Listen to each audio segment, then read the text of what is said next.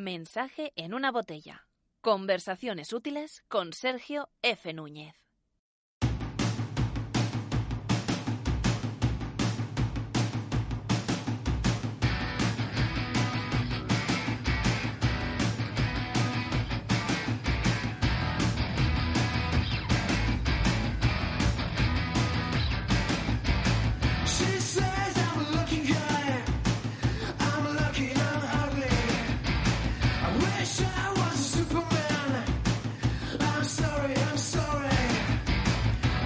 Buenos días, buenas tardes o buenas noches, ¿qué tal náufragos? ¿Cómo estáis? Es viernes 6 de noviembre de 2020 y aquí está nuestro tercer mensaje en una botella. Un mensaje en una botella con una persona súper especial, Hanna Fernández, con, a quien conocía de oídas en el sentido de que, de que bueno, pues eh, cualquiera que se mueve en el mundo del podcasting sabe quién es Hanna Fernández porque lo está reventando desde el principio, se lo digo en la conversación, hablo de éxito con ella y se sonroja un poco, pero en el fondo sabe que, sabe que es real. Es una tipa bastante humilde, bastante interesante y que tiene un poder de divulgación y una facilidad para enseñar eh, muy, muy alta, ¿no? Es una conversación sobre nuestro cuerpo, sobre intentar aprender a conocerlo y sobre emprendimiento, sobre las decisiones que se toman en la vida, de las que, bueno, a veces te puedes arrepentir, pero de las que salen bien no te arrepientes.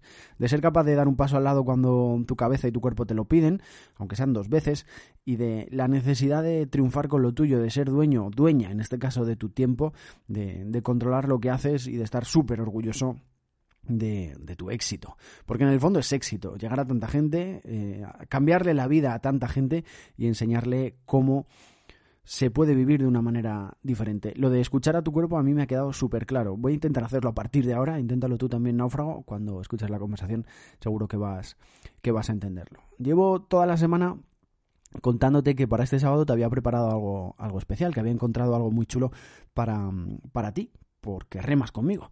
Y no se me ocurría un mejor momento de presentártelo que, que la conversación con, con antes de la conversación con Hanna. Porque si hay de algo sabe Hanna es de bienestar, de, un estilo de vida diferente, lo que nos gusta aquí, y de, y de cuidarse, de que aunque cada vez lo hacemos más, de ser conscientes de la necesidad y la importancia de que nuestro cuerpo sea quien marque, de que no hace falta ponerlo al límite para conseguir los objetivos. Es más, que cuando más descansado y mejor está, es cuando mejor funciona sobre nuestro cuerpo, sobre nuestra cabeza y sobre nuestra productividad hay muchos mitos.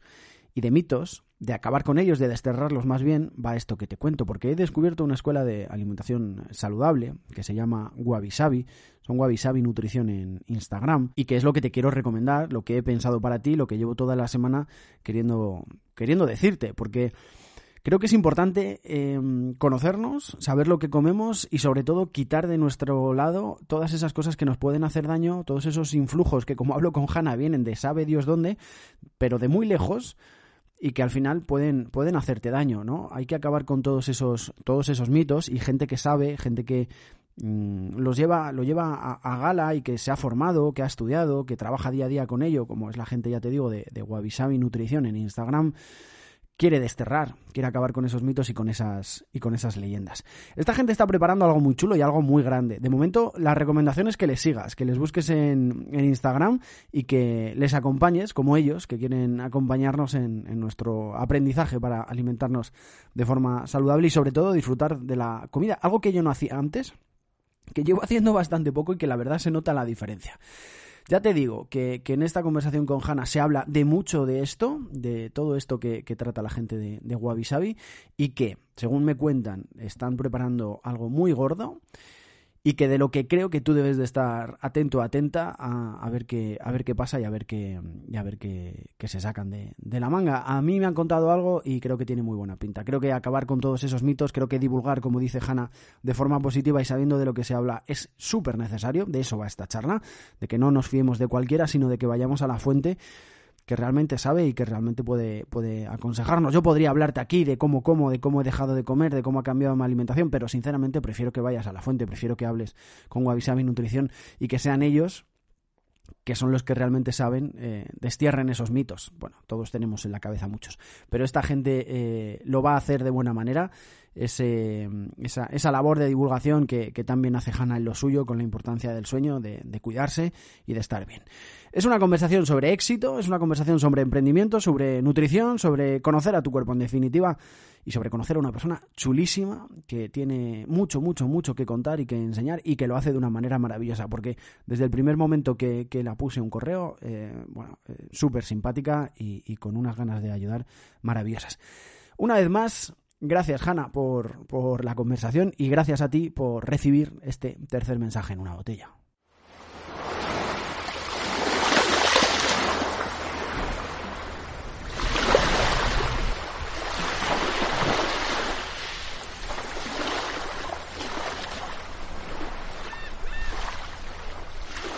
¿Qué tal? ¿Cómo estás? ¿Cómo estás hoy? Pues muy bien. Además, hoy es pre-cumpleaños porque mañana es mi cumple y cumplo 38 años, así que estoy, ya ves que me encantan. Pues muchas soy como una niña pequeña. muchas gracias. Me encanta el cumpleaños, me encanta la Navidad. Entonces, el día antes estoy como, oh, cumple. El, el, mío fue la semana pasada y me pasa todo lo contrario. Eh, es mi mujer la que me pega el, el ánimo por ¿Ah, el cumpleaños. ¿sí? ¿Sí? no sé. Nunca. ¿Eres Grinch? Mi marido también es Grinch con los cumples No sé. y la Navidad. Luego me gusta celebrarlo, pero no es una cosa que me ponga nerviosa, que a ella sí la pase como a ti. Que lo- la semana de antes, madre mía, seis días, cinco días. Bueno, pues muchas felicidades. Que cumplir años es, vida, Jolín. Sí, sí, y encima ahora como estamos hay que alegrarse Ya por ves. todo. Ya ves. ¿Cómo estás llevando tú todo esto de la, de la pandemia, del, del coronavirus y demás? Pues mira, ahora bien, sí que tuve, no te voy a engañar, porque esta gente que parece que es que le ha venido Dios a ver, yo tuve los meses de marzo, abril y un poquito mayo, eh, me hundí completamente, porque en la parte laboral todo lo que había empezado a construir, porque yo me lancé al emprendimiento de lleno en diciembre. O sea, ya lo que había empezado a construir, de repente se fue todo al garete y se canceló todo. Entonces, de repente me vi con eh, de cero, volví a empezar después de cinco meses. Y eso, tuve unas semanas ahí como de mucho pesimismo, mucha amargura, pero dije, no, no, no, no, eso no puede ser porque esto ya, ya tenía pinta de que iba a durar mucho. Entonces hice el cambio de chip y dije, ponte a currar porque aquí no va a venir nadie ahora, justamente no va a venir nadie a resolverte la vida. Entonces eh, me puse a, pues una par de formaciones que quería hacer las terminé y me puse a currar mucho, a darle mucha caña a las redes, al podcast, a la web y a, a raíz de ahí me ha salido mucho trabajo, muchas colaboraciones. He firmado un proyecto de libro para el año que viene con una Qué bueno. editorial. O sea que al final, no es que la pandemia me haya venido bien, pero Ujú. sí el espabilarme y decir, tía, o te espabilas tú o te vas al, al pozo. Y la verdad es que, bueno, he visto los frutos del trabajo que a veces no se ven tan rápido y es verdad que, que en ese sentido contenta. Sea, un golpecito de realidad, ¿tú crees que, que ha podido ser? Mm, No tanto realidad, eh, más que golpe de realidad es eh, pasar a la acción, porque es una cosa que nos pasa mucho a los seres humanos, nos gusta mucho el quejarnos y el, ¡ay, Dios mío, qué desgracia! y la pandemia y tal.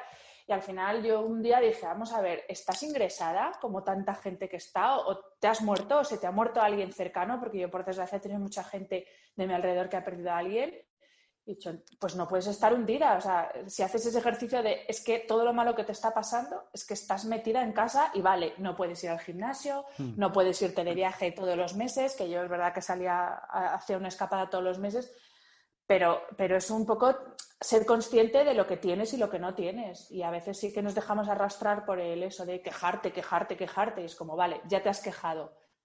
Momento lamento, pasó. Ahora, ¿qué vas a hacer para que eso cambie? Porque si no, va a seguir igual. El otro día le escuché, ahora que has dicho lo de lamento, a Álvaro Benito, que es un comentarista de fútbol, que le entrevistaba a Javier Aznar en el Hotel Jorge Juan, y decía la frase, el lamento nunca ayuda a nadie, que es una cosa que se repite mucho. Joder, y es que es verdad. El, el estar ahí en esa ese- en ese agujero negro casi de, de- de basura propia, de decir, bah, o sea, estoy aquí, de aquí no salgo, no tengo necesidad. Claro. Es como los, yo me- me- es como mi perra galleta que le gusta rebozarse en su barro y estar Eso, en eso, el eso. Vale, un momento de lamento está bien porque tampoco podemos ocultar las emociones y, y cuando uno está mal también hay que reconocerlo y vivirlo. Pero una vez que ya has tomado conciencia de esto no me gusta, algo tengo que cambiar, tienes que hacer algo, porque si no, esto de sentarse a esperar a que, pues eso, Mm. si yo me hubiera sentado a esperar a que viniera una editorial a escribirme y no hacer nada, o sea, a, a proponerme un libro y no hacer nada, no habrían venido. Entonces, es, es eso, el lamento está bien, pero cuando luego hay acción, si no, no vale de nada. ¿Y, cuánto de necesario es el conocerse a uno mismo, hilándolo un poco con lo tuyo y conocer a su propio cuerpo para poder reactivar esa máquina y que, y que eso no te consuma? Pues es fundamental, es fundamental porque además, bueno, yo creo que ya está ampliamente demostrado por la ciencia que nosotros somos un todo y que lo que nos pasa a nivel emocional repercute a nivel físico y viceversa. Entonces, al final, el conocerte y el saber cuándo te puedes exprimir y cuándo no, es súper útil, porque yo ahora sé, hay días que ya me levanto y digo, uy, hoy estás cruzada, ¿no? El paso siguiente. Entonces, hoy no vas a trabajar. Afortunadamente yo, que soy eh, autónoma, freelance, llámalo como quieras, puedo decidir no trabajar un jueves si me levanto cruzada y trabajar un sábado o un domingo. O, por ejemplo, yo que soy muy deportista, pero es verdad que he tenido momentos que me he pasado mucho exigiéndome con el deporte y eso me ha acabado agotando mental y emocionalmente. Entonces, al final, tienes que conocerte y conocer cómo va tu cuerpo y también conocerte en esos mecanismos que tenemos todo de respuesta, que algunos lo llaman creencias limitantes, pero bueno, para mí son mecanismos que tienes automatizados y son formas de responder automáticamente a, a situaciones o problemas. Entonces, es muy importante reconocerse en, Hanna, cuidado que ya estás haciendo como siempre, no vayas por ahí, tira por otro lado. Y, eso es la única forma, es haciendo un trabajo de autoconocimiento importante y que son trabajos dolorosos. ¿eh? Yo lo tuve que hacer con una terapeuta, con una psicóloga, porque ahí entras mucho en tu educación, en tu mm. infancia, en lo que has vivido, lo que has visto. Entonces, bueno, a veces son un poquito dolorosos, pero son súper útiles. ¿Y cuándo te pasa a ti? Porque sí que te he leído eh, en tu web, yo creo que, te lo he leído a ti, que en 2016 y en 2019 tienes como dos momentos de, bueno, problemáticos. Em, ¿Es ahí cuando empiezas a, conocerte un poco más o, venía de antes? Claro, después de la primera es cuando me, di cuenta de que no me conocía, porque básicamente a mí las dos, las dos veces lo que me ha pasado es, han sido dos crisis de agotamiento por exigirme más de lo que yo podía dar y por eh, dedicarme a una sola faceta de mi vida, que era la laboral. Y olvidarme de todo lo demás, olvidarme de que también me gusta divertirme, olvidarme de hacer deporte, olvidarme de comer, olvidarme de comer bien. Entonces, eh, en los dos casos, eh, mi patrón ha sido ese, porque soy una persona mm, que me han educado en ser súper responsable y a veces ser demasiado responsable pues te puede llevar a pasarte. Hmm.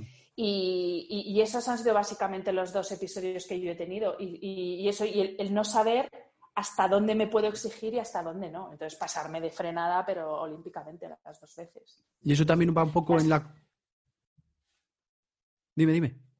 Ah, no te voy a decir que la segunda es verdad que como ya me conocía de la primera, fue mucho menos dramático. Y ahí sí que es verdad, con ayuda de la psicóloga, y, me dijo, a ver, lo que tienes es una depresión por agotamiento, no te pasa nada más, que es que mm. tu cuerpo te está obligando a que te quedes en la cama porque no, no puede más.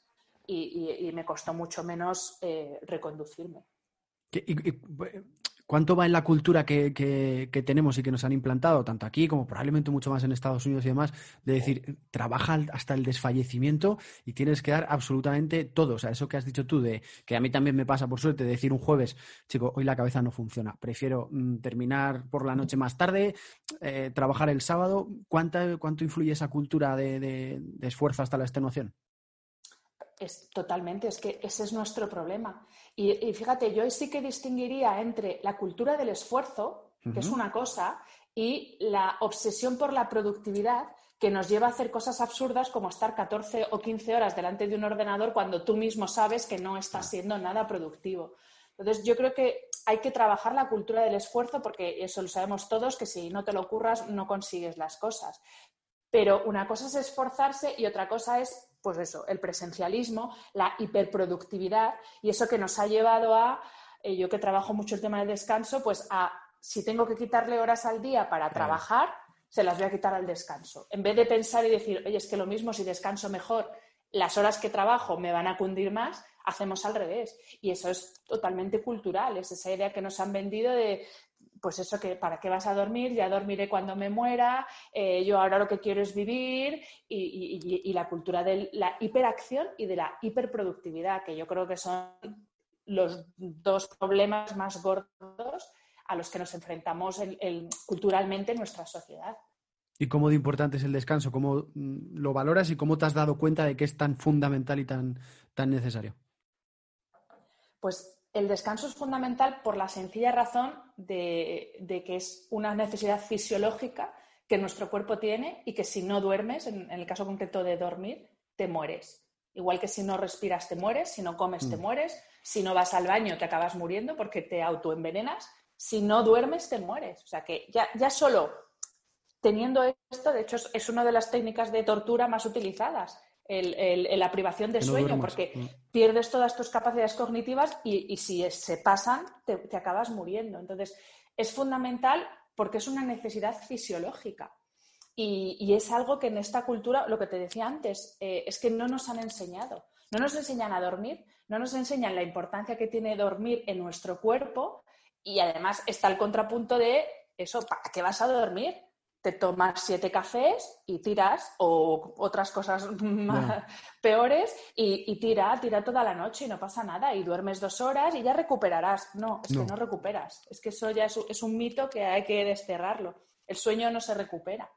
Entonces, eh, es que el dormir y, y el descanso, porque claro, descansar no solamente dormir, pero es verdad que eh, el sueño es, es lo más esencial eh, es lo que te decía, es una necesidad fisiológica y si no dormimos nos morimos. ¿Qué pasa? Que eh, a, corto plazo lo que tú ves es que estás de peor humor al día siguiente, tienes ojeras al día siguiente, estás un poquito así como más empanado al día siguiente, pero las consecuencias que tiene la privación de sueño a largo plazo son enfermedades muy graves. Son enfermedades neurodegenerativas como Parkinson, o sea, las probabilidades de desarrollar estas enfermedades, como Alzheimer, eh, eh, está relacionado con la obesidad, con la hipertensión, con problemas cardiovasculares, con diabetes. O sea, es que está relacionado con todo, porque es que el sueño precisamente es ese proceso o ese tiempo en el que nuestro organismo se reequilibra.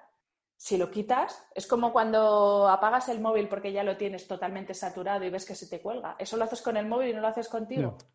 ¿Mm? ¿Y eso te cuesta, te cuesta hacérselo entender a la gente cuando a nivel personal cuando hablas con, amigos o lo que sea, o a nivel ya profesional con tus mentorías y demás, ¿te cuesta hacérselo entender a la gente? Sí, sobre todo porque no, la gente no sabe realmente qué es lo que pasa, no nos han educado. Igual que no nos educan a mm. comer, y así tenemos los problemas que tenemos y la gente se atiborra a ultraprocesados, no nos enseñan. Y, es verdad, es que la gente no sabe todo lo que pasa durante el sueño, sencillamente la gente piensa que durante el sueño el cerebro se apaga y hasta el día siguiente. Pero no, es que pasan un montón de cosas que son imprescindibles y sobre todo es que todo lo que, todo lo que consigues con ese descanso repercute, todo lo que sucede en el organismo eh, cuando dormimos, repercute en cómo va a ser tu día al día siguiente, en cómo vas a trabajar, cómo te vas a relacionar con otras personas, eh, cómo vas a rendir físicamente si haces deporte. Es que repercute en todo. ¿Tú siempre te has dedicado a esto o llevas poco tiempo con ello?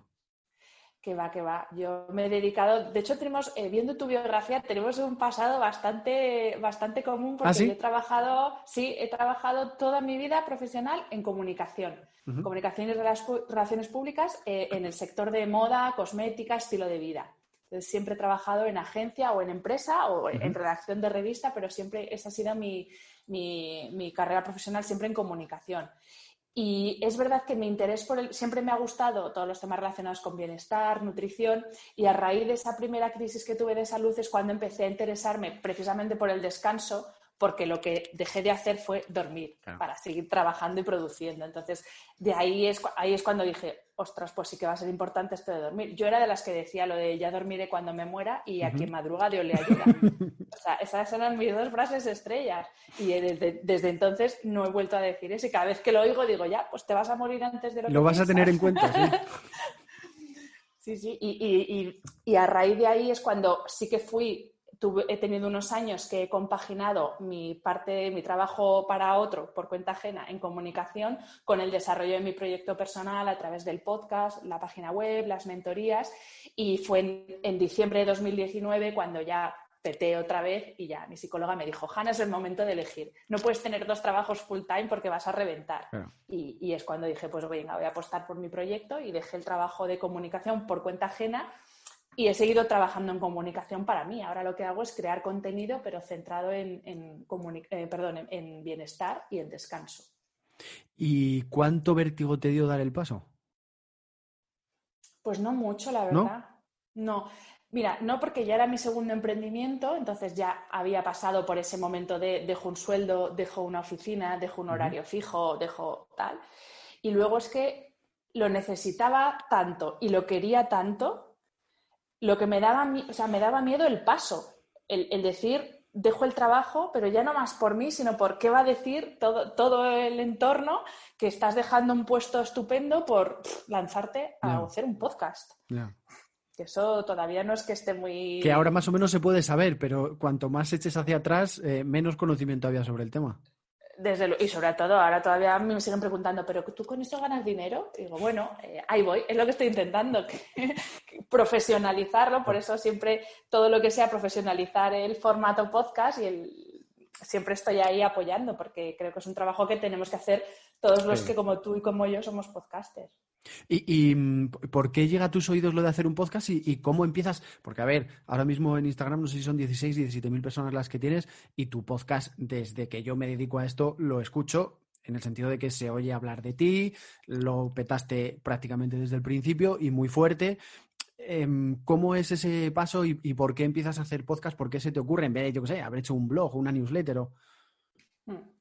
Pues mira, eh, porque yo consumía mucho podcast, te cuento, yo estudié mi formación, estudié traducción e interpretación, o sea, idiomas, y luego estudié humanidades, que es como esto que está en punto de desaparecer, que es historia, arte, filosofía.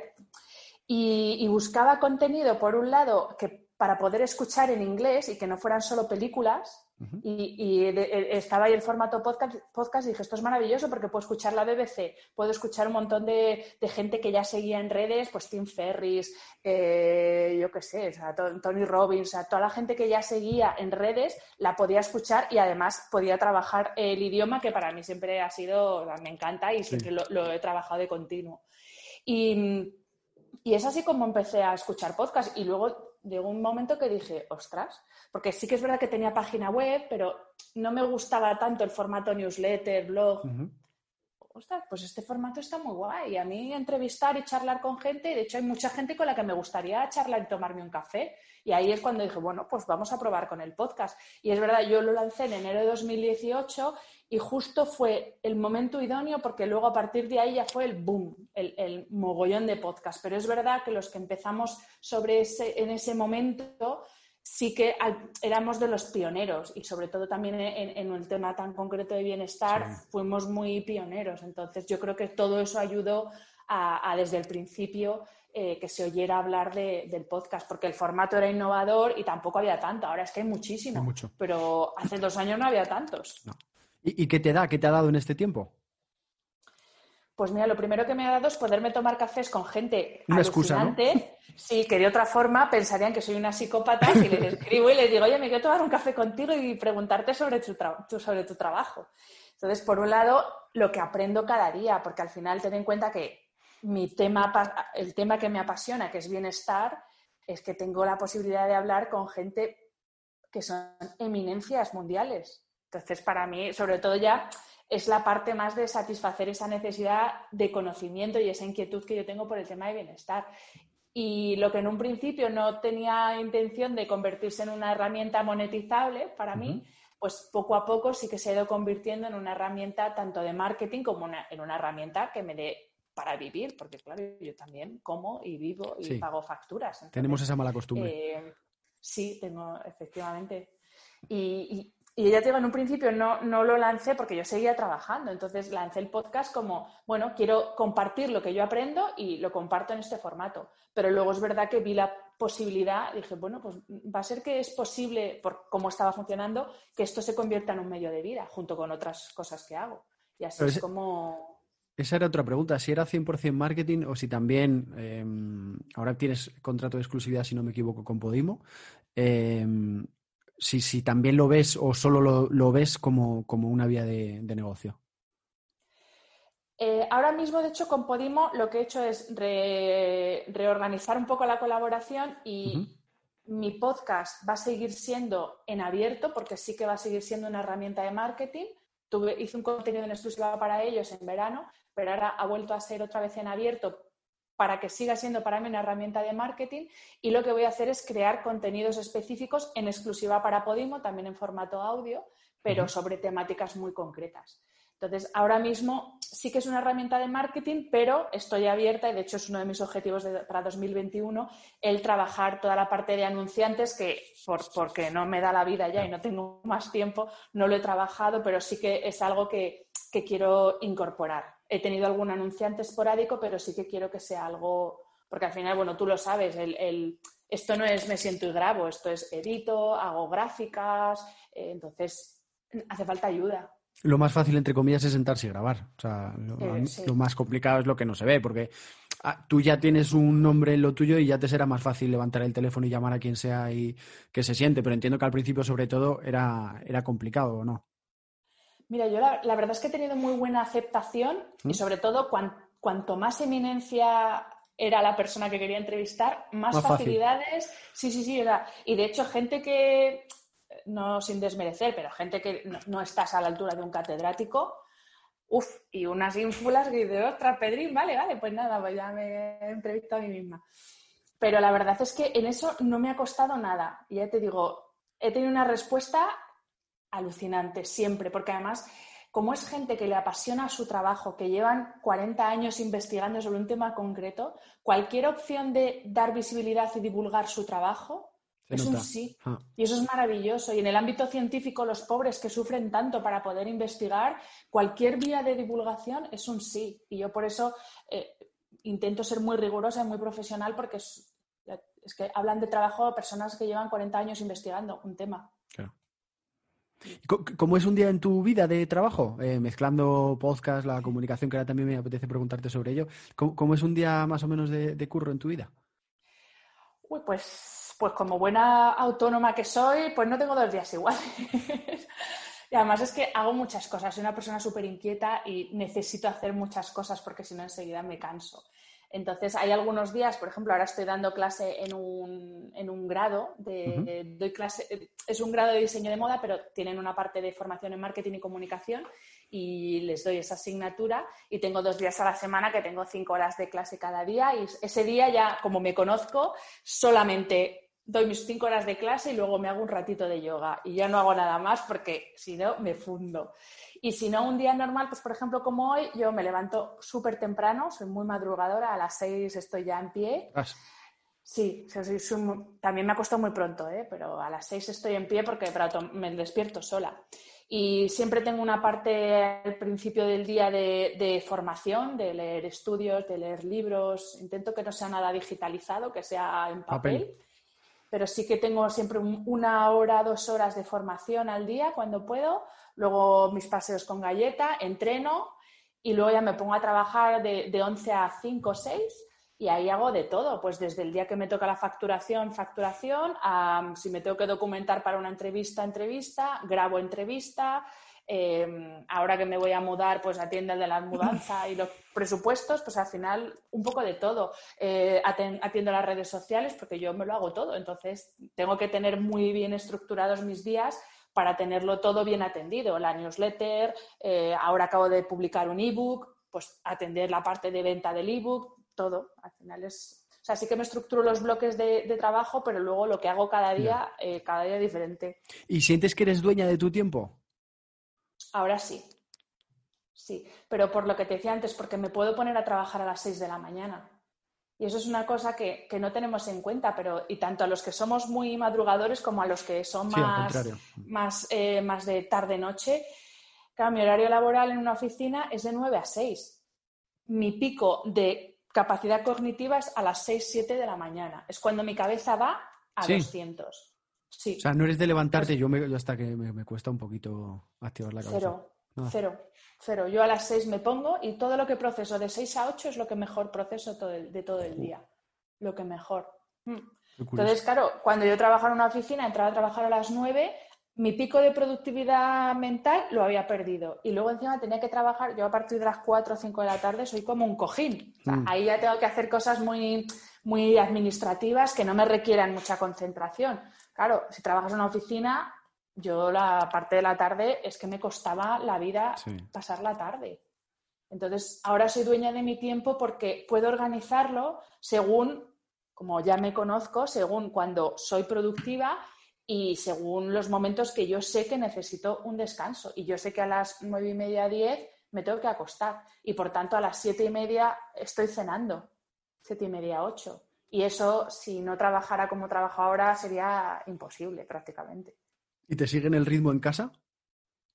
Bueno, más o menos. Tenemos ahí un. O sea, sí que mi chico ha hecho un poco, pues, sobre todo el adelantar la cena, pero como luego él ha experimentado que duerme mejor cuando no se acuesta con toda la cena y haciendo la digestión, pero lo demás no. Lo que pasa que cuando él se levanta, que es tipo ocho, ocho y media, es cuando yo hago un break, saco a la perra, desayunamos juntos, Ahora podemos comer juntos porque estamos todos metidos en casa y, lo que pasa es que él ordena, él sí que tiene trabajo de oficina, entrena por las tardes, por ejemplo. Entonces, cuando yo me pongo a leer por la tarde, él a las 7 se pone a entrenar y a las 8 estamos cenando la mayoría de los días. Entonces, sí, es, cuestión de hacer un poco de... No es tan difícil, es uno conocer cuál es su cronotipo, que se llama, y luego ir encajando uno con otro.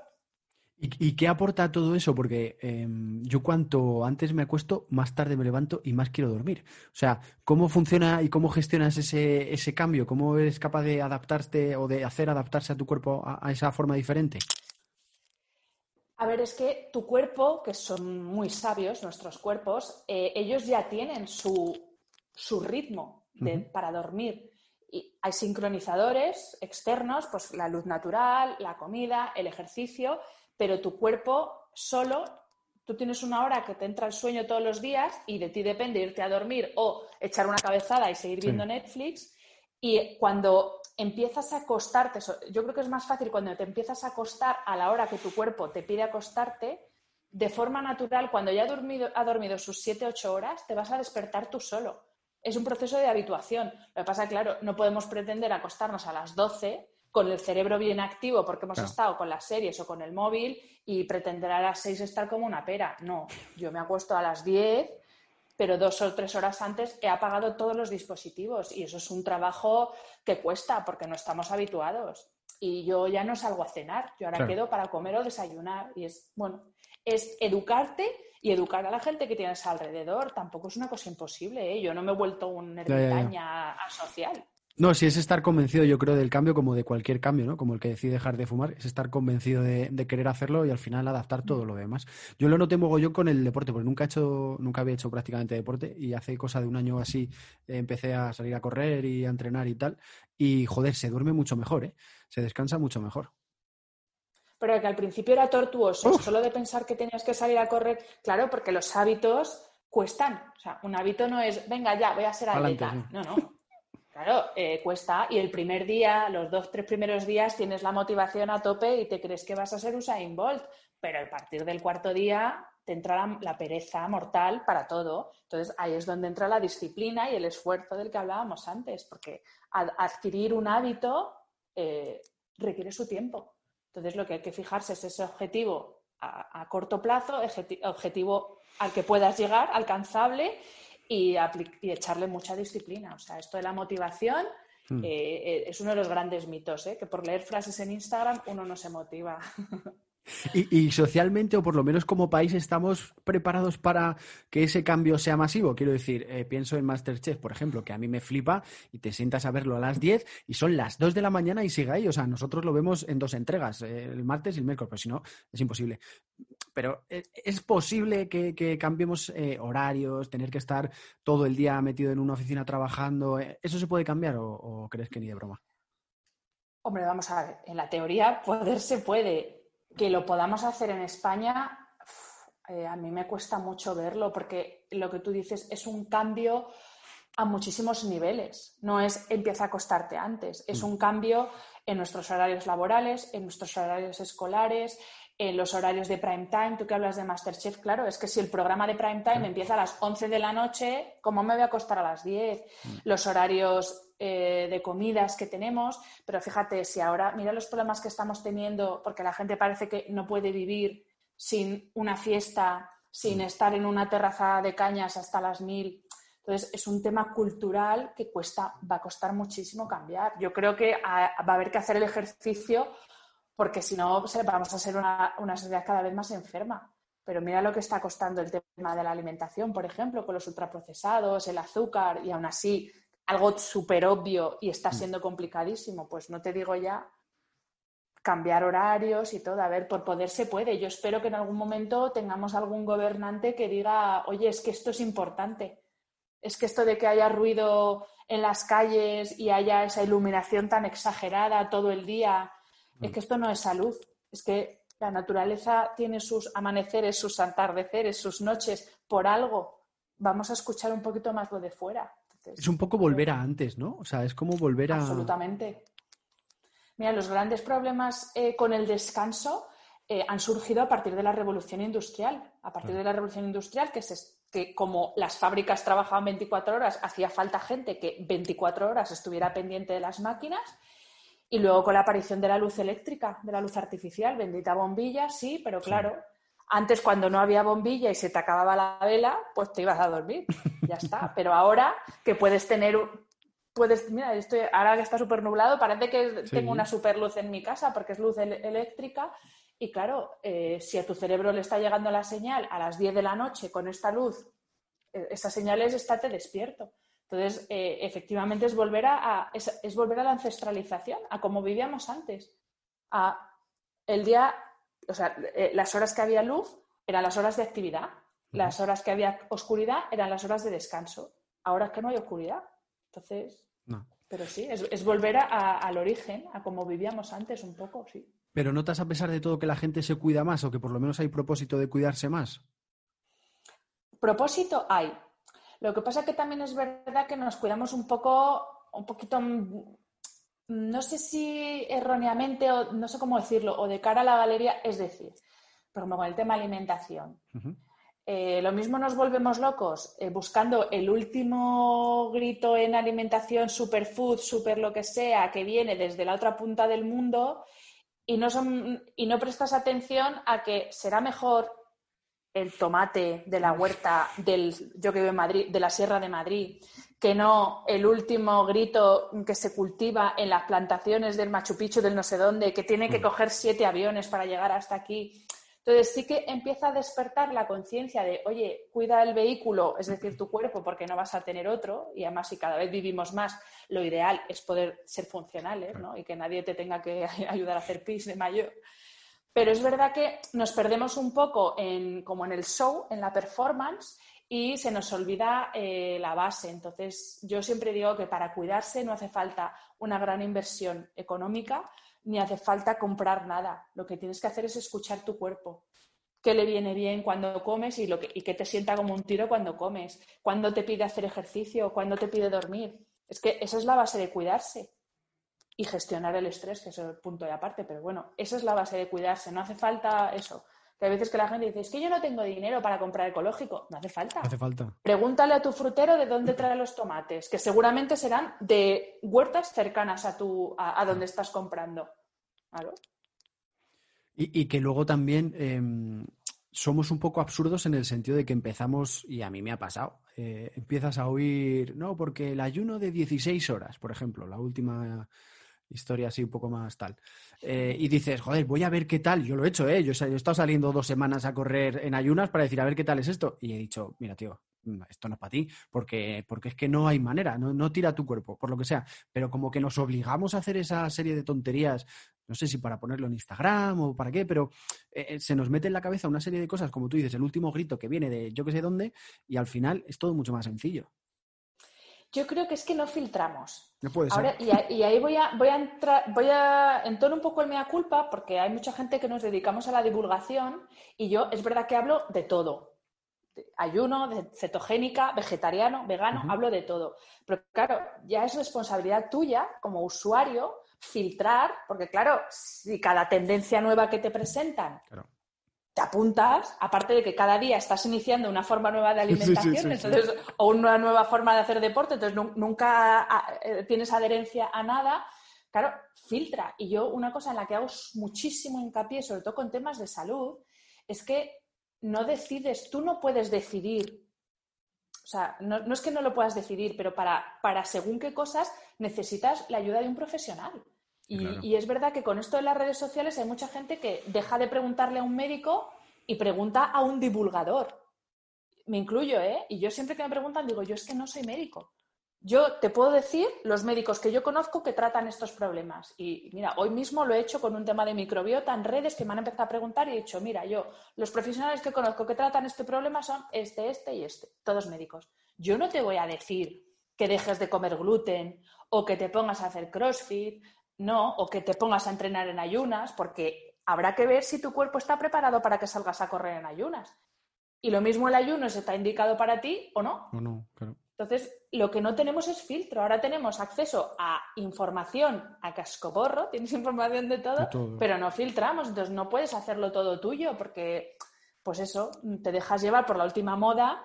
Y yo, mira que he probado de todo, ¿eh? Y yo he vuelto a la dieta mediterránea a comprar unos que son una huerta de Toledo que me lo traen a casa y he vuelto a lo básico. Y ya te digo que yo he probado todas las moderneces y al final y, a salir a caminar con la mm. perra por el parque y ese es mi deporte ahora, ya está. Pero lo que cuentas tú no es norma y creo que eso es un problema y lo hemos visto también con el tema del coronavirus. El hecho de que tú digas, yo de esto no sé, pero te lo cuento porque traigo aquí al tipo o la tipa que más sabe de esto. Vete a esa fuente que es la que sabe e infórmate de verdad. Pero es que no es lo normal. Eh, en ese sentido también hay, tenemos un problema. Sí, Sí, hay mucho problema porque, pues eso, porque que, yo, por ejemplo, en mi caso, que entreviste a un experto sobre un tema, a mí no me hace experta en ese claro. tema. Yo, por ejemplo, para hablar de descanso, que es de lo que más hablo, yo llevo ya, me he hecho dos formaciones en psiconeuroinmunología, bioquímica cerebral, voy a hacer un máster en fisiología del sueño. O sea, para hablar como experto te tienes que formar. Y que seas experto en una cosa no quiere decir que lo seas en todo. Entonces, eh, los que nos dedicamos a divulgar de nuevo tenemos que hacer también ese ejercicio de humildad y no pasa nada por decir, mira, es que yo no soy experta en microbiota, no te puedo ayudar. No soy experta en insomnio, porque las causas del insomnio pueden ser patologías físicas o patologías psicológicas, emocionales que tiene que tratar un psicólogo, no yo. Pero eso os da más valor, ¿eh? El dar ese paso atrás os da más valor. Sí. Yo creo que sí. Para mí es que la honestidad, eh, eh, tanto en la vida como en el trabajo, es que es mi valor número uno. Es que es la honestidad y el rigor, porque si no, estamos vendiendo humo todo el día aquí y, ¿para qué? Para, poner, para que te siga mucha gente en Instagram. Es que a mí no me vale todo. Y es verdad que así, pues crecer es un poco más lento, pero bueno, yo mm, ese es mi camino y no lo voy a cambiar. y como consumidora, y eso como consejo a los consumidores que nos escuchen, hay que filtrar mm. y no creerse todo lo que uno ve, porque que lo veas en Instagram, si ya que lo veas en un periódico no quiere decir que sea verdad, pues imagínate en Instagram. Entonces, filtra y vete a la fuente y es que dice el doctor no sé qué, vale, vete a ver quién es ese doctor, vete a ver si es doctor. Igual te llevas una sorpresa. Lo mismo no lo es. Entonces, eh, hay que filtrar, hay que filtrar y, los que nos dedicamos a divulgar tenemos que ser honestos y de lo que sabemos hablar y de lo que no recurrir a expertos, que para eso hay expertos fantásticos. Pero bueno, si lo ves en la tele, que lo mismo te hablan de, yo que sé, que las elecciones americanas ahora, que el último problema de, de la OCU, en fin, bueno, el arte de ser tertuliano que es, Efectivamente, efectivamente. Y las empresas, ¿cómo, que también, que también lo gestionas por ahí, el tema de la comunicación y tal, las empresas, ¿cómo meten todo esto en su, en su día a día o, de qué manera implementan todo esto en su estrategia de comunicación? ¿En lo de el bienestar y descanso te refieres? Pues, eh, bueno, toda esa parte es, obviamente es comunicación interna, también es una parte de educación, tanto de la empresa como de la gente que trabaja en la empresa, pero sobre todo es, eh, yo digo que las empresas que se paran a pensar en el bienestar de sus empleados son los más inteligentes de, todo, de todos y los que más resultados y más beneficios van a tener. Porque que tus empleados estén felices, que tus empleados estén descansados, que tus empleados tengan los tanques de energía a tope porque les dejas descansar, es que te beneficia a ti. Es que esto no, es que hagas una obra de caridad, es que eh, eso te beneficia a ti. Entonces, hay empresas que es verdad que cada vez están mentalizadas. Esto como también depende mucho si es del de recursos humanos, del de marketing, mm. del de tal. Hay empresas que poco a poco se van mentalizando y otras que cuesta porque aquí todavía nos gusta mucho lo de calentar la silla, pero yo creo que es una labor y es lo mejor que una empresa puede hacer en su propio beneficio, o sea, cuidar a sus empleados y que sus empleados estén sanos, porque vas a ahorrar bajas laborales, te vas a ahorrar mucho dinero en tener que contratar gente que supla y sobre todo vas a tener gente feliz que tiene ganas de ir a trabajar. Eso te iba a decir, el ir contento a trabajar por la mañana, que eso no tiene precio, pues, como, como, como jefe y como trabajador. O sea, quiero decir, en cualquiera de los dos lados sales, sales ganando. Ayer me contaba mi mujer no, te iba a decir que es que a veces vas asqueado a trabajar pensando que es que tu trabajo no te gusta y no, tu trabajo te encanta. Lo que pasa es que si llevas tres meses durmiendo cuatro horas de media, pues lo que te quieres es tirarte por la ventana, no quieres ir a trabajar ni quieres hacer nada, pero tampoco te apetece eh, hacer el amor con tu pareja, es que no te apetece nada. Entonces, el problema no es tu trabajo, el problema es que no, te no estás cuidando tu principal herramienta de trabajo. O sea, en las oficinas se pirran por tener la conexión más rápida, el ordenador ultrasónico de no sé qué, el servidor de no sé cuántos, y no estás cuidando lo que por ahora es la herramienta fundamental de trabajo que es nuestro cuerpo. Si dentro de X años nos sustituyen los robots, pues ya volvemos a hablar y te cuento a ver cómo está la cosa, pero ahora mismo es lo que es. Ayer me contaba que, tiene una amiga que trabaja como fisioterapeuta en un, bufete de abogados. Ostras, me explotó la cabeza. Dije, coño, que estas cosas pasan. Joder, es lo que dices tú, cuidar al empleado. No sé, al final no, es norma y, es lo que hablábamos antes, que, no es común, que, lo común es lo contrario. Claro, pero bueno, la parte de fisioterapia quizá es, donde más, donde lo que está más extendido, porque es verdad que los problemas eh, musculoesqueléticos son de las principales causas de bajas laborales. Entonces, e, e, eso es quizá donde más está, lo que más se está trabajando, pero, por ejemplo, el tema de nutrición, de alimentación mm. o, el tema de gestión del estrés. Es que estamos todos atacados de los nervios. Pues si tienes un servicio, mira, hay una serie de Movistar que es Billions, que me encanta porque uno de los personajes principales es como es la directora de recursos humanos, pero ella es, psiquiatra. Entonces, eh, la gente que trabaja en la empresa son brokers y a lo que van a ella es a, contarles sus miserias. Y ella les escucha una hora, bueno, sus miserias, ¿entiendes? sus problemas de, pues es que, es que estoy cabreado con mi mujer y, y, ese cabreo con su mujer o ese bloqueo que tiene en otro ámbito de su vida es lo que le está impidiendo trabajar bien. Entonces, ella es, les hace una terapia, está permanentemente en la oficina, hacen su hora de terapia y salen como nuevos con el bloqueo resuelto, estrés fuera, o les dice, vete al gimnasio que ahora no es momento de estar trabajando y se van a entrenar y luego vuelven y trabajan. Y, ya te digo, es que, es, que, es que realmente funciona.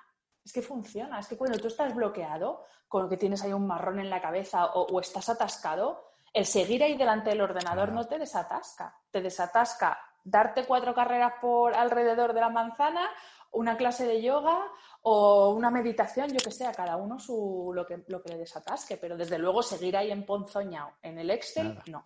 Pero es que parece que como que no le podemos permitir al cerebro eh, ya no solo el estar mal, que le puede pasar, sino el decir, mm, para, igual que pararía si te duele un tobillo, que es muy fácil de entender, si te pasa algo mentalmente y lo que tú dices del estrés, tampoco le permitimos eso.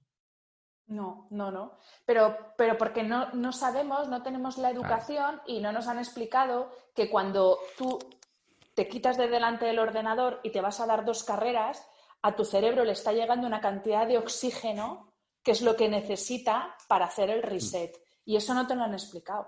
O no te han explicado que esas dietas de fat free son lo peor para nuestro cerebro, que está, creo que es un 60% del cerebro es, materia grasa y nosotros nos empeñamos en comer todo fat free y el, y el aguacate es enemigo o las nueces son enemigas porque engordan. No, pues las nueces son las mejores amigas de tu cerebro.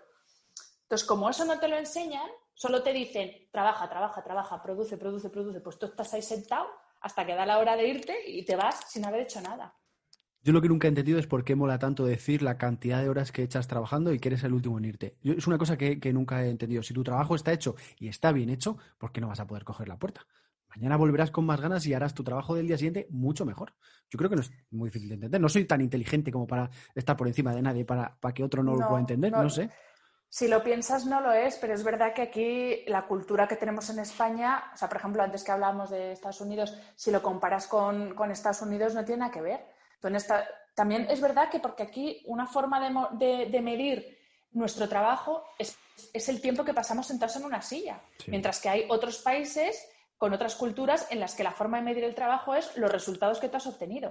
Si tardas una hora o tardas un mes, es tu problema.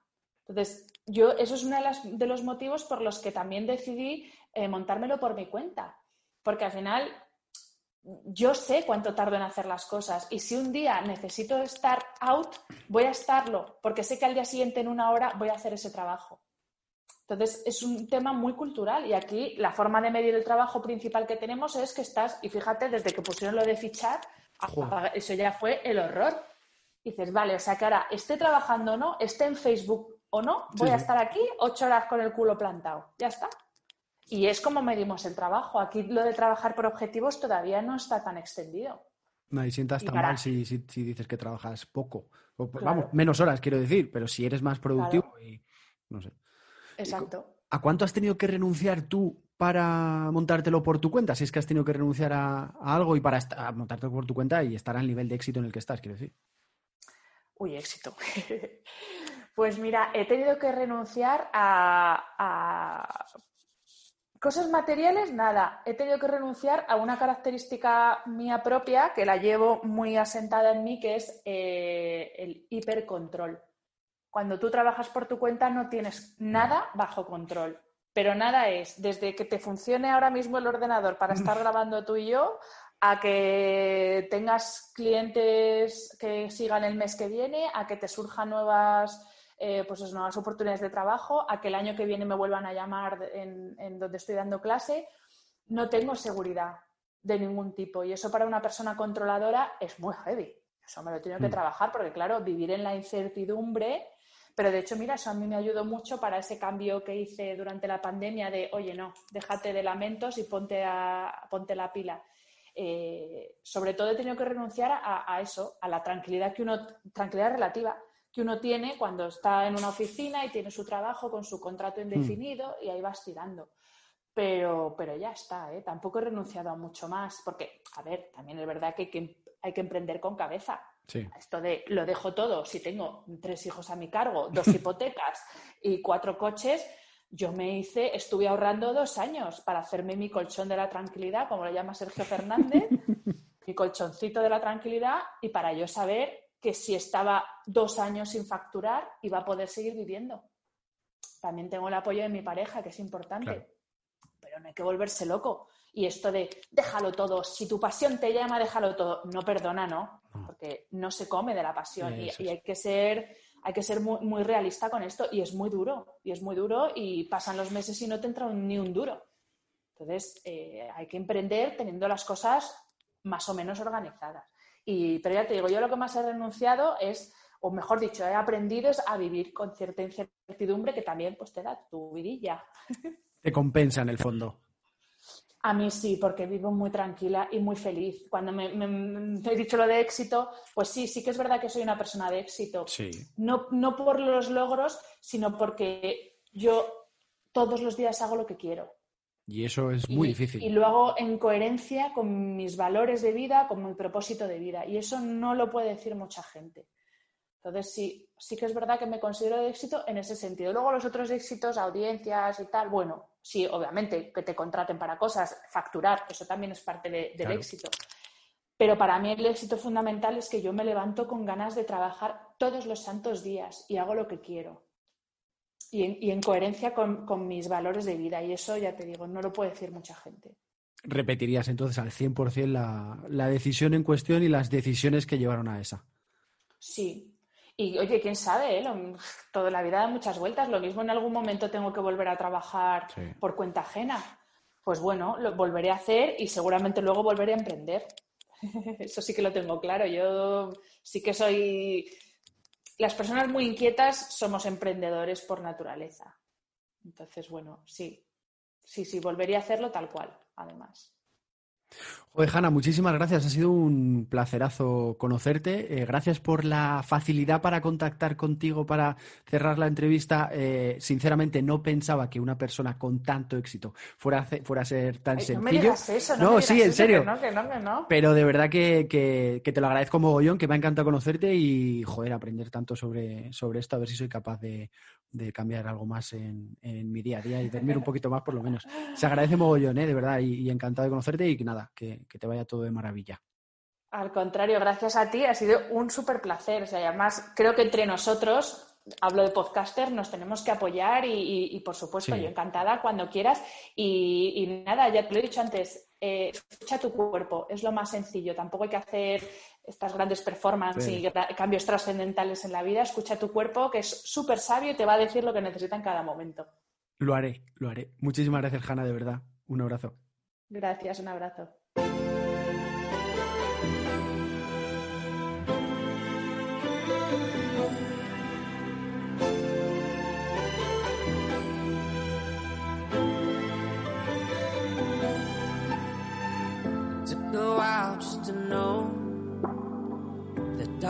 Mensaje en una botella. Conversaciones útiles con Sergio F. Núñez. Close my eyes and I ask myself, could I live without you? I doubt it. I thought a thousand times, and when I said I do, I meant it for a thousand lies. I don't know about you. I've been feeling deja vu. What they say is true. I've been stuck in a constant state of I don't know about you, but I've been feeling deja vu. Don't believe what they say is true. I've been stuck in a constant state of You never had to be perfect, that was perfect to me Once for your heart to grow and in a split second broke. Help me numb the pain that was running through my veins. Got me to erase all my dirty, dirty ways. Yeah, you helped me face all the things I